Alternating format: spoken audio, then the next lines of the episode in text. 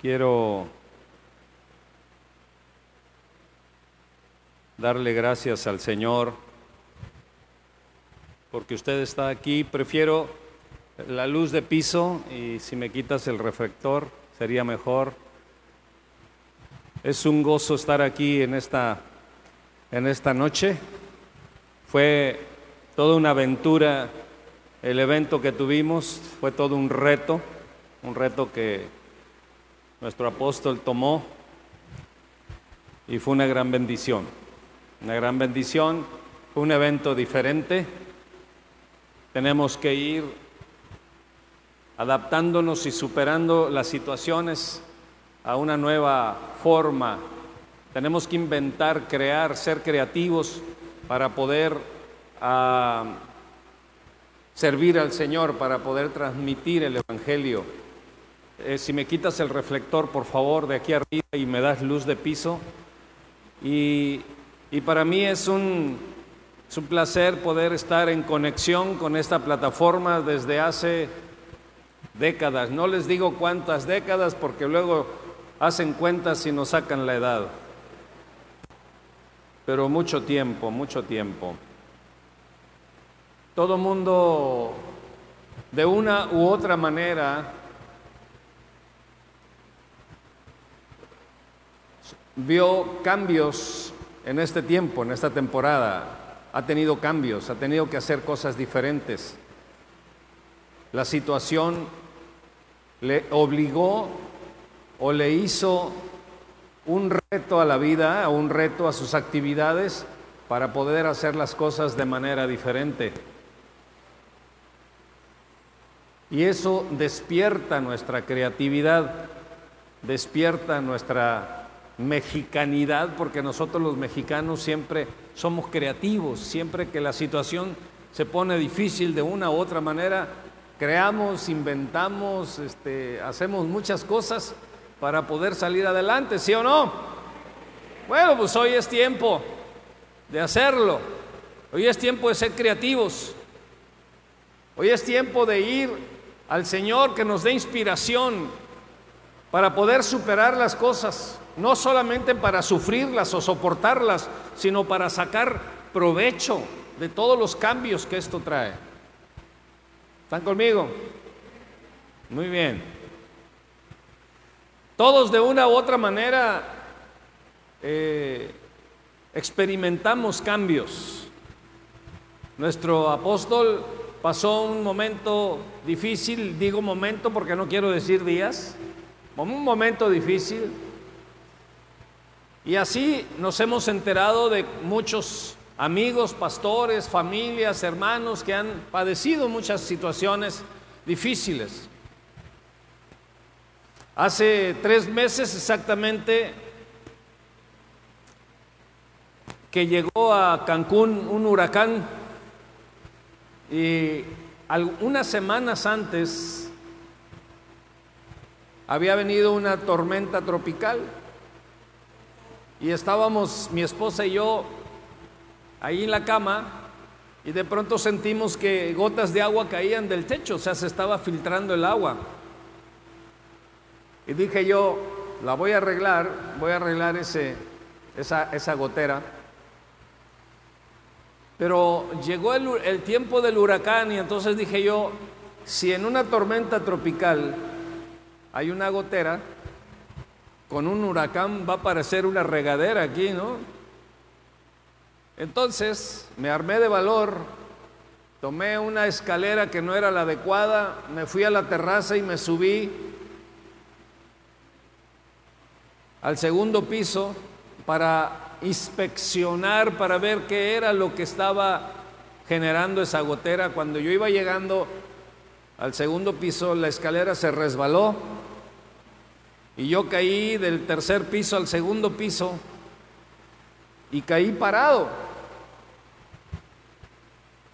Gloria a Dios que no caí de lado, acostado o algo, no sé qué hubiese pasado, pero caí parado y me rompí la pierna izquierda, tuve siete fracturas en la pierna izquierda, pero a los dos meses ya andaba caminando. Y le doy gloria a Dios, aún me duele un poco al caminar, Pero aquí andamos, porque nada nos va a detener. Diga conmigo, nada nos va a detener. Así es de que si a usted le da una gripita o algo, no venga a quejarse. Nada nos va a detener. Diga conmigo. Una vez más, a ver. Nada nos va a detener. Así de que no chillete por la, que el coronavirus y que no sé qué. Una vez más, diga conmigo. Nada nos va a detener. Nada nos va a detener. Estuve un mes con yeso hasta acá y algunas cosas por dentro, con la pierna arriba. Lo más fastidioso fue estar en una sola posición por un mes completito. Desesperante después de que te sacan de un ritmo que siempre tienes y ahora el Señor nos sacó de un ritmo y nos puso en una situación para pensar de manera profunda. ahí estuvimos un mes con la pierna elevada, analizando muchas cosas y después otro mes de terapia con muletas y a los dos meses andábamos caminando para la gloria del Señor. Amén. Diga conmigo, nada nos va a parar. Nada nos va a detener.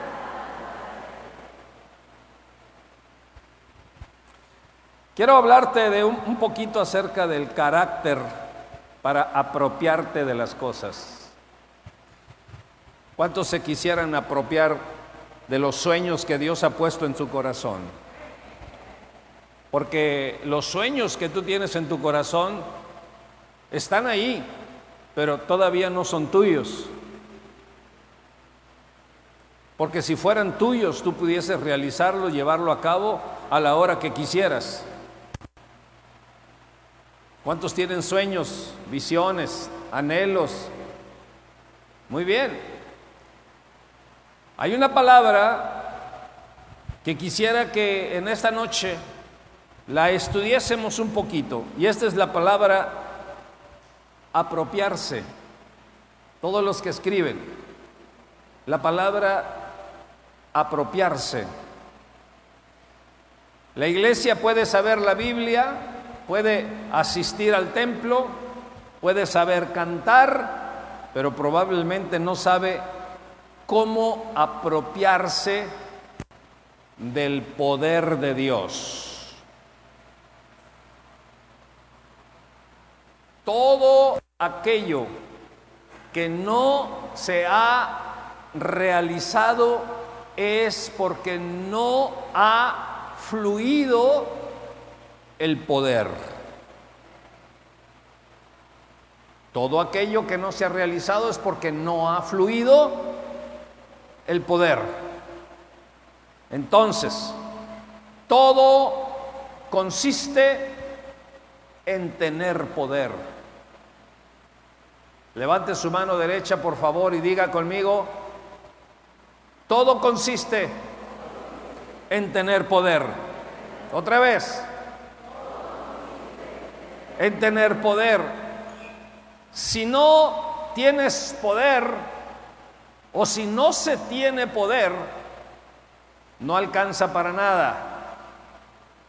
Una vida sin poder es una vida paupérrima, es una vida pusilánime, es una vida pobre, es una vida simple, es una vida pálida, es una vida flaca, es una sobrevivencia, porque no hay poder.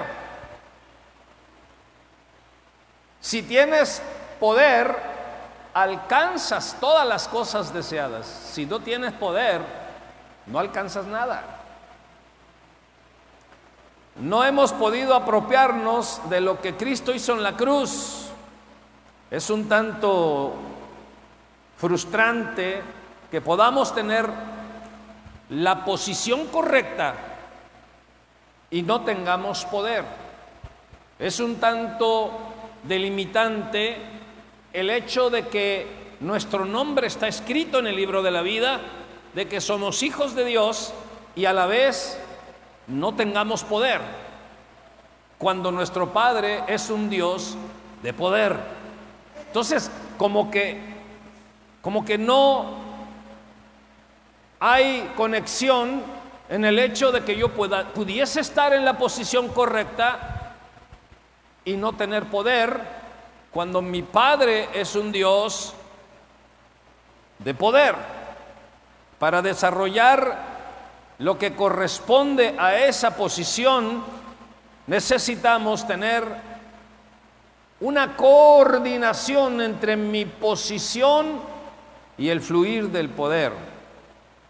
Muy bien, la palabra apropiarse significa arrebatar por fuerza, apersonarse algo, ponerle ímpetu, entusiasmo, coraje y determinación. La palabra apropiarse significa arrebatar por fuerza, apersonarse de algo, ponerle ímpetu, entusiasmo, coraje, determinación. repita conmigo la última palabra, determinación. Una vez más, determinación. La determinación es la muestra del carácter. Una persona sin carácter es una persona que difícilmente va a fluir en el poder. ¿Qué fue lo que dije? Una persona sin carácter es una persona que no sabe para dónde va, no sabe qué tiene, no sabe qué sigue, no sabe qué más. Por eso la gente que no tiene carácter no puede fluir claramente en el poder y siempre se anda tronando los dedos porque no sabe para dónde va, ni qué va a pasar, ni qué va a suceder y siempre anda preguntando, ¿y ahora qué sigue?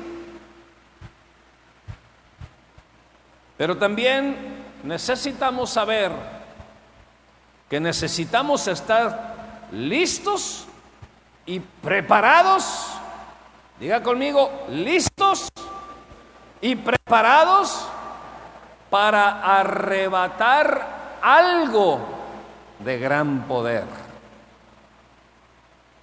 Necesitamos estar listos y preparados para arrebatar algo de gran poder. Porque si tú no estás listo, si no estás preparado, si no tienes perfilado el carácter, no puedes apersonarte de cosas de gran poder.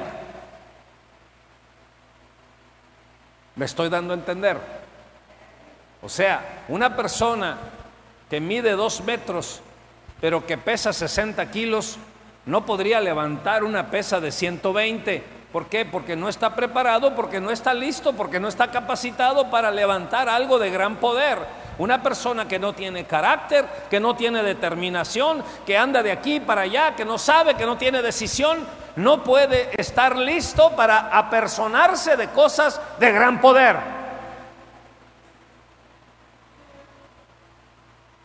¿Cuántos quieren estar listos? Estuvo muy pálido ese amén. ¿Cuántos quieren estar listos? Amén. Por eso se necesita una iniciativa. En primer lugar, se necesita una iniciativa de enfoque.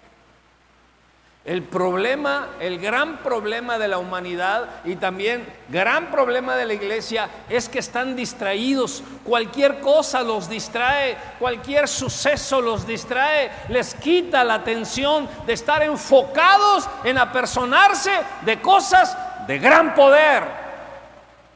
Pierde tu equipo favorito y te distrae. Viene la crisis y te distrae tiene los problemas del vecino y te distrae. Y viene la suegra y te distraes. Te desenfocas. Fácilmente se desenfoca la gente. Y una persona que sigue grandes cosas es una persona que necesita no desenfocarse del propósito. Hoy en día hay mil cosas que tratan de quitarte del enfoque que tú necesitas para seguir adelante. Iniciamos diciendo, nada nos va a detener, nada nos va a parar, nada nos va a detener. Pero si tú no estás enfocado, lo que tú estás diciendo solamente son palabras.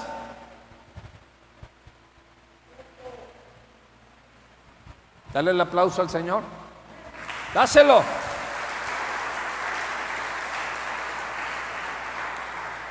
Veamos esto. Lucas 6, 19. Lucas 6, 19 dice, si me ayudas con ponerlo aquí, Lucas 6, 19 dice, y toda la gente procuraba tocarle, habla de Jesús, toda la gente procuraba tocarle, porque poder salía de él y sanaba a todos. Todos procuraban tocarle porque poder salía de él, porque poder salía de él, diga conmigo, porque poder salía de él y a todos sanaba. Poder salía de él. Cristo Jesús derramaba poder, derramaba virtud, derramaba amor, derramaba justicia, derramaba misericordia, derramaba gracia. Dice la palabra que de él salía gran poder, salía un río de poder y todos eran sanados. Que espectáculo tan maravilloso el hecho de que del Señor Jesucristo salía poder de tal manera que todo mundo quería tocarlo. ¿Te puedes imaginar que tú anduvieras en la calle de, Campeche y todo mundo quisiese tocar? ¿Por qué? Porque de ti fluye poder. ¿Cuántos quieren eso? Tres nada más acá. ¿Cuántos quieren? Necesitas entender lo que significa arrebatar, apersonarte, enfocarte, no perder el enfoque, estar ocupado, meterle carácter, meterle determinación, meterle ocupación a esto, que nada te distraiga para que entonces tú puedas crecer en el conocimiento y en el carácter para que tú puedas lidiar con las cosas grandes. Si no estás en esa dirección, lo único que tienes son sueños guajiros. ¿Qué es eso? Pues no sé, pero lo escuché por ahí. Jesucristo era todo un espectáculo. Es impresionante que ese nivel de derramamiento esté disponible para ti, esté disponible para mí, esté disponible para la iglesia. Ese nivel de derramamiento de gracia, de poder, ese río de gloria está disponible para ti.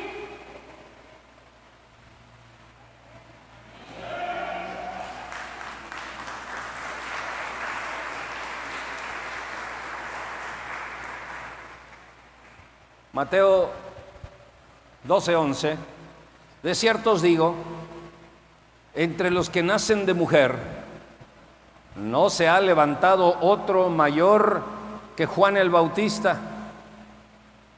Y luego dice algo extraordinario, pero el más pequeño en el reino. Diga conmigo, yo puedo ser uno de los más pequeños del reino. Dígalo. Yo puedo ser uno de los más pequeños del reino. Y dice, pero el más pequeño en el reino de los cielos, mayor es que Juan el Bautista. ¿Y quién lo dijo? Lo dijo del que salía poder, del que salía virtud, del que sus palabras se levantaban los muertos. Ese fue el que dijo que el pequeño, el más pequeño en el reino de los cielos es más grande que Juan el Bautista. O sea, se estaba refiriendo a ti, a mí, a ti, a ti, a ti, porque todos los que estamos aquí entendemos las palabras de nuestro Señor Jesucristo. Desde los días de Juan el Bautista hasta ahora, el reino de los cielos, conocemos clásicamente esa porción de la escritura, sufre violencia y los violentos se lo apersonan, lo arrebatan son violentos son determinados, son enfocados, no les importa qué precio pagar, no importa qué diga el mundo, no importa qué diga la gente, no importa qué digan los medios de comunicación, arrebatan, diga conmigo, arrebatan. arrebatan, se apersonan. Cuando mi esposa me vio, dijo de aquí mero y, me arrebató.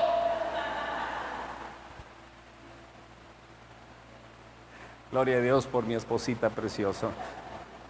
Un aplauso para ella porque si no me va a ir mal al rato. A partir de Juan el Bautista se empezó a predicar el reino. Se empezó a predicar del reino y lo que más demuestra es un reino lo que más puede demostrar un reino es su poder. No hay reino sin poder que pueda permanecer, que pueda prevalecer. El reino del Señor Jesucristo ha prevalecido por la eternidad y para la eternidad porque está lleno de poder. Y la iglesia tiene que buscar, enfocarse, educarse, ministrarse unos a otros para no perder el enfoque, porque necesitamos estar llenos de poder para extender el reino de Dios a las siguientes generaciones, porque si tú no te enfocas para tener el poder y la gloria del Señor Jesucristo, hasta ahí llegó tu evangelio, tus hijos no verán la gloria de Dios.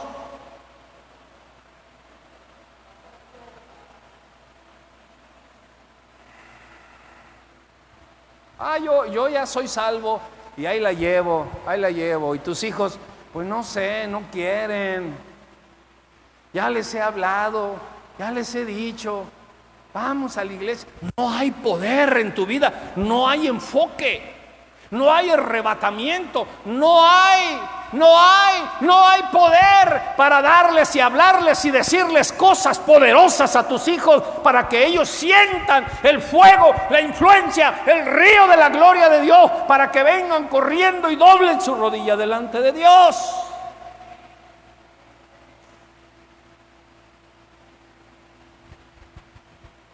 Con, invitacioncitas suaves, la gente de hoy con tanto concepto del mundo, no va a venir corriendo al altar. Se necesita la demostración de la gloria y del poder de Dios que tenga que fluir en tu vida, en tu corazón, en tus manos. Para imponer tus manos sobre tus hijos, sobre tus hijas, sobre tus nietos, sobre tus generaciones, y romper el poder del diablo, porque un poder mayor ha llegado y cuando un poder mayor llega, el poder menor tiene que salir huyendo. Y necesitamos enfocarnos y no perder el tiempo ni en críticas, ni en cosas, ni en espantos, ni en miedos, ni en nada. Tenemos que enfocarnos en la gloria de Dios, en el poder de Dios, para poder ser transmisores de la gloria de Dios. Si no, no sirves como iglesia.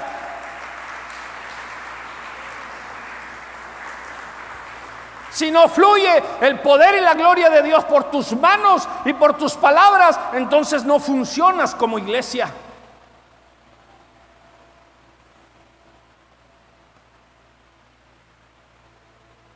Diga conmigo, ay, ay, ay. ay, ay. Cuando se empezó a predicar el reino, empezó a darse un encontronazo de dos reinos. Uno de esos reinos tiene que salir huyendo porque no pueden coexistir dos reinos. Uno de esos reinos tiene que salir huyendo porque no pueden coexistir dos reinos. ¿Me escuchó? ¿Me escuchó? Cuando viene el reino de la abundancia, el reino de la pobreza tiene que salir huyendo. Ah. Cuando viene el reino de la salud, el reino de la enfermedad, tiene que salir huyendo. Cuando viene el reino de la libertad, el reino de la opresión, tiene que salir huyendo. Cuando viene el reino de la seguridad y del poder de Dios, el reino de las tinieblas y del miedo, tiene que salir huyendo. Pero si no ha huido, si no se ha ido, es porque prevalece ese reino. Podemos venir a la iglesia 100 años y no pasa nada. Y no sucede nada. Y seguimos en la misma. ¿Cómo te va, mi hermano? Pues, ah, ¿qué ha pasado en tu vida? Nada. ¿Qué testimonio me cuentas? El mismo. No pasa nada. ¿Por qué no pasa nada? Porque no fluye el poder.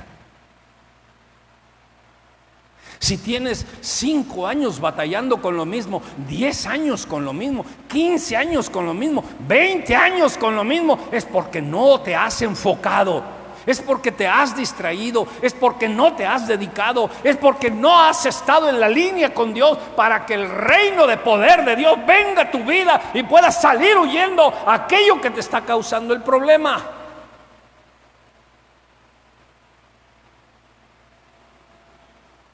Diga conmigo, gloria a Dios.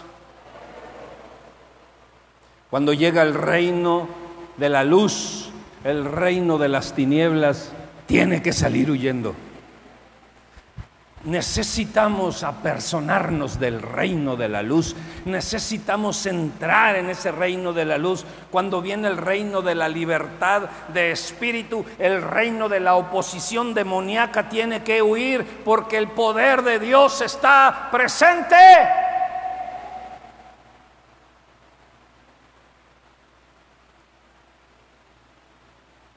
Lo mismo es en la angustia, lo mismo es en el dolor y lo mismo es en la muerte.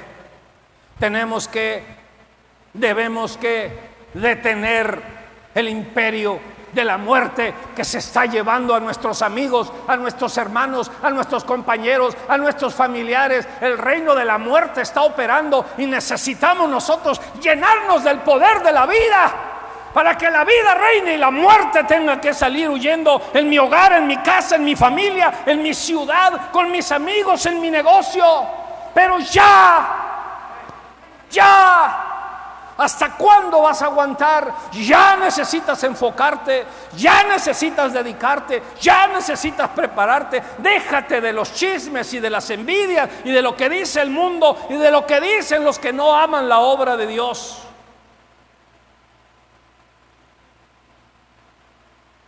Necesitas hartarte, asquearte de una situación en la cual no has podido salir de hace tantos años, porque necesitas enfocarte que nada te saque del enfoque para poder apersonarte del poder de Dios.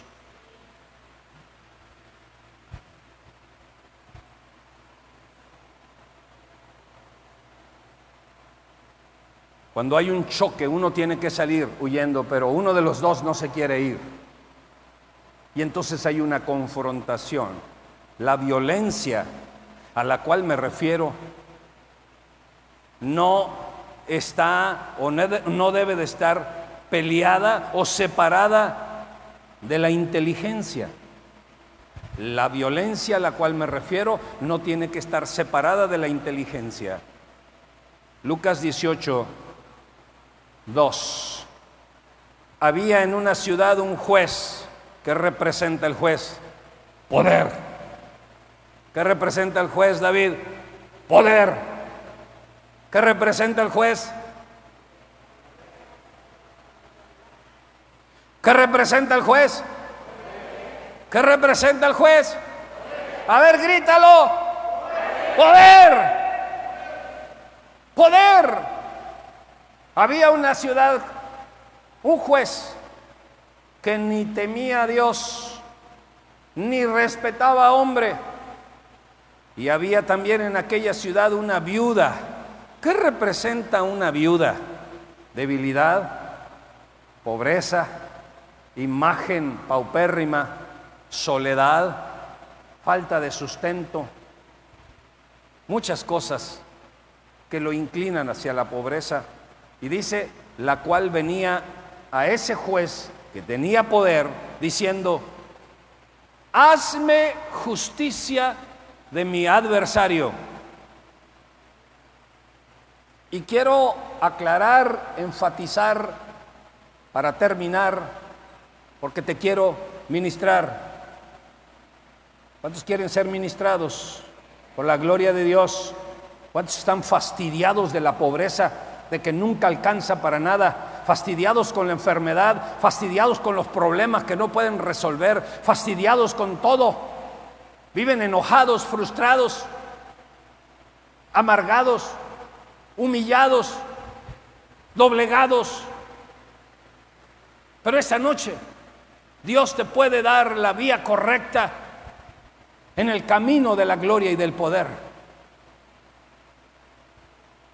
Ella, la viuda, no utilizó su violencia y determinación para llegar y golpear al adversario, que es a lo que estamos acostumbrados nosotros. Nosotros llegamos y le echamos rápido, le echamos bronca al diablo. Eh, te reprendo, Satanás, en el nombre de Jesús. Vete de mi casa, fuera de aquí, vámonos, recio. Rápido le echamos bronca al diablo. Esta viuda no fue con el adversario, no fue con el diablo, fue con el que verdaderamente tenía poder, porque ella entendía que era una situación legal, era una situación de tribunal, era una situación de juzgado. No era una situación de confrontación con el adversario, con el enemigo, sino era una situación legal. Entiéndeme esto, por favor. Nosotros necesitamos más conocer de nuestra legalidad para poder tener las bendiciones, los sueños, el poder y la gloria de Dios que estar preparados para ir a enfrentarnos al diablo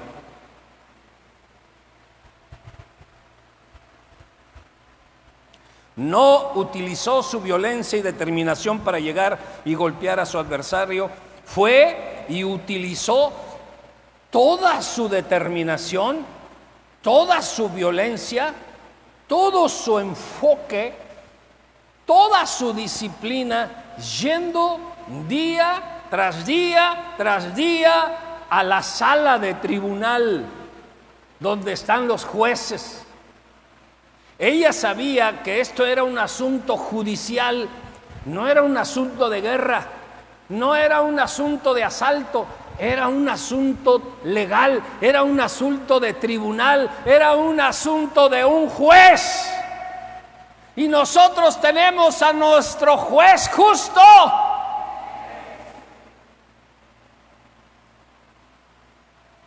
Tenía que utilizar toda su inteligencia y toda su violencia inteligente en algo legal, judicial, de un tribunal. ¿Cuántas veces nos sucede que queremos usar nuestra violencia solo en asuntos de guerra y levantar la voz y cosas por el estilo? Casi siempre asociamos la palabra violencia con pelear arrebatadamente y sin control. Estamos acostumbrados a la bronca, estamos acostumbrados a pelear. Vamos en la calle y si alguien se te queda mirando, luego, luego, ¿qué le decimos? ¿Qué? ¿Pues qué? ¿Pues qué de qué? ¿O qué? ¿Soy o me parezco? Estamos dispuestos rápidamente a pelear y utilizamos la fuerza bruta, que a veces es más bruta que fuerza. Rápido queremos pelear, rápido queremos echar mano al machete, rápido queremos echar bronca. Y la viuda que representa un estado de debilidad, un estado de pobreza, fue más inteligente que muchos. Porque dijo, este es un asunto legal y necesito yo enfocarme en esto, en esta legalidad. Necesito yo aportar toda mi violencia, toda mi determinación, todo mi enfoque en ir día tras día, tras día, tras día con el juez, porque en el juez está el poder,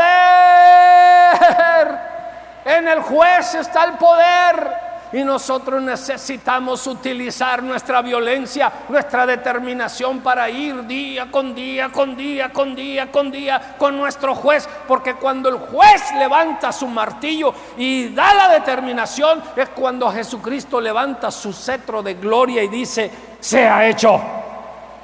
Y cuando Jesucristo levanta su cetro de gloria y dice, hágase, el diablo tiene que salir huyendo. La enfermedad se tiene que ir, la pobreza se tiene que ir y el poder de Dios empieza a fluir en la familia, empieza a fluir en el hogar, se empieza a ir la pobreza, empieza a venir la abundancia, empiezan a haber milagros de liberación y empezamos a vivir el reino de los cielos aquí en la tierra. Dele el aplauso al Señor y al Rey.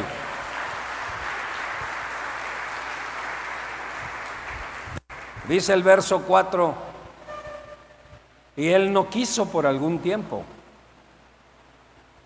Pero después de esto dijo dentro de sí, aunque ni temo a Dios, ni tengo respeto a hombre, o sea que era un perverso, un malvado, pero estaba lleno de poder.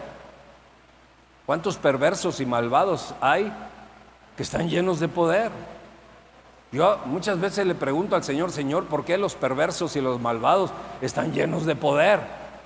Y muchas veces cuando nosotros no entendemos esto, no entendemos este principio, le andamos haciendo la barba a los políticos. Ay, ay, nos va a recibir en su oficina. ¿Quién? El, fulano, el, este, ¿qué podemos decir? Eh, eh, eh, el secretario del secretario de la secretaria nos va a recibir, ¿tú crees? Y decimos, wow, la gloria de Dios se está moviendo. O sea, nos estamos sometiendo a aquellos perversos que están llenos de poder. Cuando nosotros podemos hacer que el poder del Dios omnipotente fluya por nosotros para que se vayan las cosas que nos están molestando, que nos están apachurrando en la vida. Tú y yo necesitamos la determinación, la inteligencia, la sabiduría para poder ir al tribunal de Dios todos los días, hazme justicia, Señor. Hazme justicia, Señor. Hazme justicia, Señor. Hazme justicia, Señor. Hazme justicia, Señor. Hazme justicia, Señor. Hazme justicia, Señor. Hazme justicia, Señor. Hazme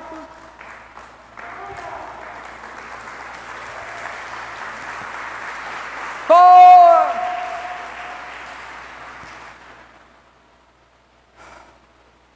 Sin embargo, porque esta viuda me es molesta. ¿Por qué le era molesta la viuda? Te voy a decir una cosa.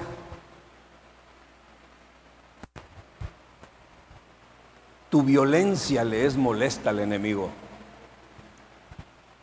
Tu determinación, tu enfoque diario, tu dedicación diaria, tu preparación diaria le molesta al enemigo, le causa molestia al enemigo, pero le causa gozo al juez de toda la creación. Y dice este verso para terminar, porque esta viuda me es molesta, le haré justicia. ¿Qué es lo que va a hacer el, el juez perverso, el juez malo? ¿Qué va a hacer? Le haré no, hombre, están bien dormidos. Cuando yo le diga tres, se quita tantito y, grita, justicia. Una, dos, tres. Le haré justicia. O sea que cuando tú eres determinado, decidido, enfocado, aún los malos, aún los perversos, aún los que están llenos de un poder de la tierra, querrán hacerte justicia. Porque un poder mayor que el poder del juez natural ya dio la autorización, ya levantó el cetro para que entonces delante de ti se abran las puertas para que tú puedas caminar en la seguridad, en el poder y en la gloria de Dios. La gloria que tú me has dado, Señor, yo se las he dado para que donde tú y yo estemos, también ellos estén. Una, dos, tres, se lo quita y dice justicia. Una, dos, tres. Justicia. Llega el momento en que tu violencia, tu insistencia, tu determinación fastidia cualquier muro de oposición. Cualquier muro se cae cuando tú eres determinante, cuando nada ni nadie te quita el enfoque. Dejas de llorar, dejas de lastimearte, dejas de autoconmiserarte dejas de quejarte, dejas de criticar, dejas de estar en pleito, porque ahora estás enfocado en otro nivel, en otra dimensión, buscando la justicia, buscando el reino, buscando el poder, buscando que el juez levante el cetro de justicia y te señale a ti para que entonces venga el fluir del poder y la gloria de Dios. Esa es la forma en que tú puedes usar la violencia para personarte el poder de Dios. Termino. Molesto, la palabra molesta, que hace perder la tranquilidad o el bienestar o hace que a alguien le resulte incómodo, difícil o más difícil realizarle algo y los sinónimos dice embarazoso, fastidioso, pesado, desagradable, inaguantable. Te voy a decir una cosa, cuando tú usas la sabiduría, el enfoque, la disciplina, la constancia y te llenas de personalidad, te llenas de carácter, llega a fastidiarle a aquellos que no lo tienen. Tu fuego, tu poder, tu abundancia es punto de crítica de aquellos que no entienden ni la gloria ni el poder y que están sometidos a los sistemas del mundo y que no han persistido en ser enfocados para tener y apropiarse del poder de Dios. Por eso en esta noche yo quiero preguntarte, ¿cuántos de los que están aquí están fastidiados de una situación difícil? Levante su mano. Muy bien, pues el Señor quiere que estés no solamente fastidiado, sino harto si tú no te hartas de esa situación, no podrás enfocarte con coraje. Si, si tú no te hartas de esa condición, no podrás realizar los sueños más gloriosos que Dios ha puesto en tu corazón. Ahí están, pero ahora debes tomarlo con enfoque, con coraje, con determinación, para que la gloria de Dios y el poder de Dios fluya por tus manos. Ponte de pie.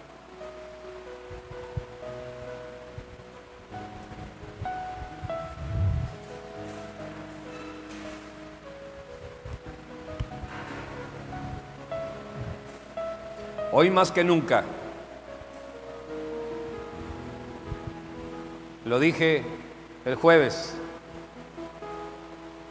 hoy más que nunca, necesitas llenarte de poder de Dios.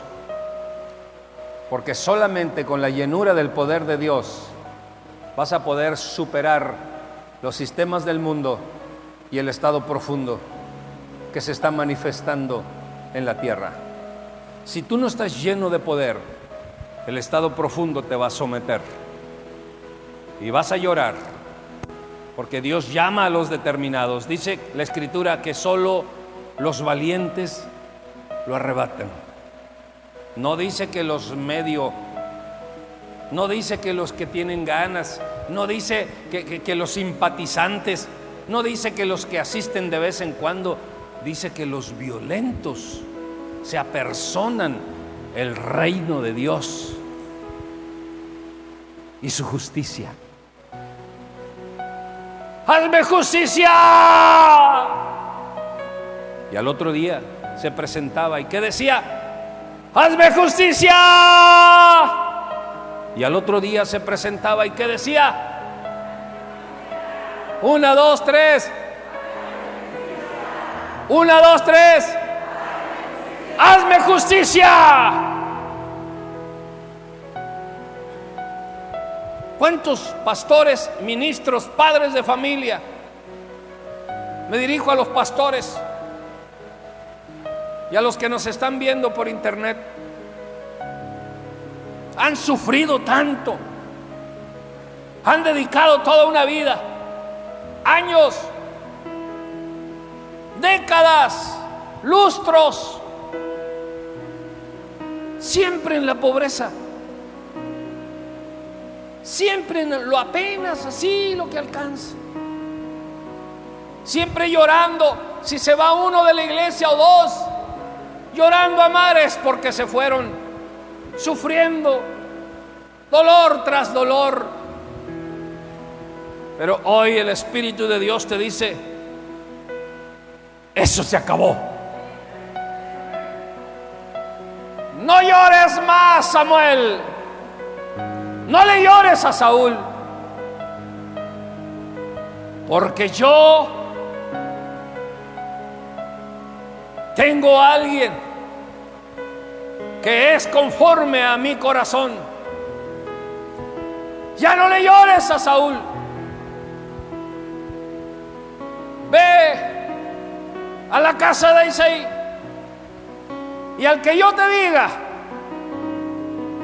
a ese vas a ungir, porque ese es conforme a mi corazón. Al que yo te diga, no al que tú quieras, al que yo te diga, a ese vas a ungir, porque tengo que de esa persona va a fluir mi gloria, va a fluir mi poder, y se van a sujetar naciones a él o a ella.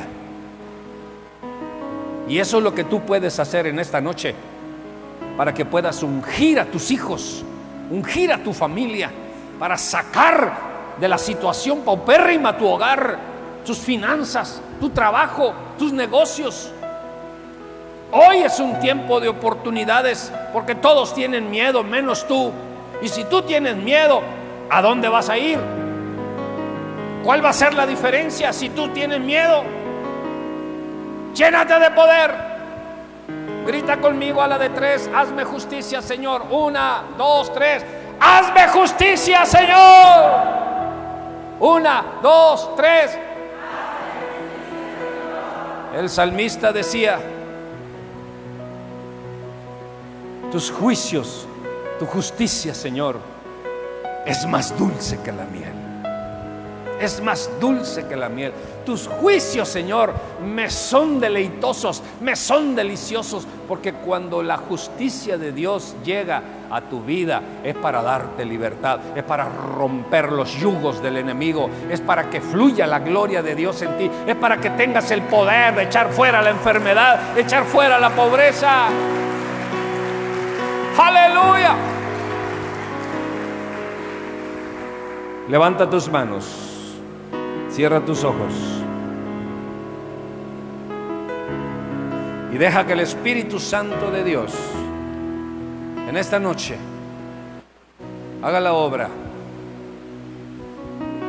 Quiero dirigirme a las damas, esas damas que tienen décadas llorando por la misma condición, la misma situación. ese dolor que te causa la condición que tienes en la cual caíste por las, por las circunstancias y por lo que tú sea, por lo que sea, pero caíste en esa situación y tienes años de estar luchando con eso y a veces hasta te has conformado y has dicho, ok, no puedo más, ahí la llevo. Hoy, esta noche, Dios te va a liberar. Dios te va a liberar. Dios va a liberar a mujeres que han dedicado sus vidas a su hogar, a sus esposos, a sus hijos y no han visto el fruto. Pero en esta noche Dios va a romper las cadenas. En esta noche Dios va a romper las cadenas. Así es de que yo quiero que las manos de los hombres estén abajo y las manos de las mujeres estén arriba. Padre, en el nombre de Jesús, mira la vida de estas damas, Señor. Mira sus trayectorias, Señor. Las cargas que puedan tener, Señor. Las cadenas que pudiesen estar, Señor, lacerando sus corazones, sus mentes, Señor, sus condiciones, Padre, sus cuerpos. En el nombre de Jesús, di conmigo, en el nombre de Jesús, rompo toda esa cadena y pido justicia. Me voy a enfocar para que la justicia de Dios el poder de Dios llegue a mi vida, llegue a mi hogar, llegue a mi situación, llegue a mi condición, llegue a mis finanzas, llegue a mi familia, llegue al ministerio, llegue a mi vientre, llegue a mi mente, llegue a mi corazón. En el nombre de Jesús y las mujeres dicen, amén. Levante sus manos los hombres. Hay hombres que trabajan y trabajan y trabajan y trabajan y trabajan y lloran y gimen y otra vez vuelven a trabajar y no hay resultados. Los sueños van, los sueños vienen y no pasa nada. Dios, dile, estoy cansado, Señor, de andar de aquí para allá y más allá, Señor. Pero esta noche, esta noche, Señor, levanto mis manos a ti. Hazme justicia. Hazme justicia, Señor. Levanta tu cetro hacia mi vida. Bendice mis esfuerzos, Señor. Bendice mi dedicación. Bendice, Señor, mis manos. Bendice mis palabras, Dios. Bendice mi hogar. Bendice mis finanzas, Dios. Hazme justicia, Señor. Estoy cansado, Señor, de caminar, de vagar, de trabajar, de luchar y no alcanzar. Oh Dios, te entrego lo que soy, Señor. Me humillo ante ti, Dios, para pedirte que me hagas justicia. Hazme justicia, Señor.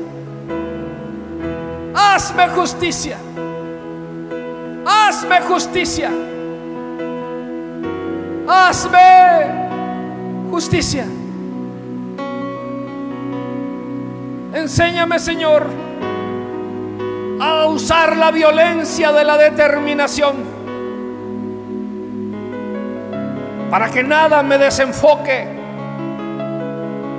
para que nada me saque del camino,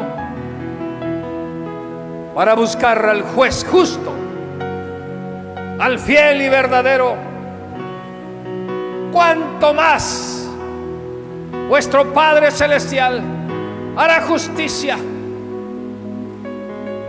en aquellos que le buscan de día y de noche, de día y de noche, que no te desenfoques de día y de noche, de día y de noche. Mujeres levanten sus manos de día y de noche, de día y de noche, de día y de noche, de día y de noche, cuanto más no hará justicia a sus hijos que le buscan cada mañana. Hay una dimensión de poder y de gloria que Dios diseñó para ti, que está por encima de cualquier pandemia, que está por encima de cualquier situación de este mundo, tú decides si la tomas o la dejas pasar. Pero en esta noche Tú di, yo la tomo. Di, yo la tomo. No la dejaré pasar para la gloria de Dios.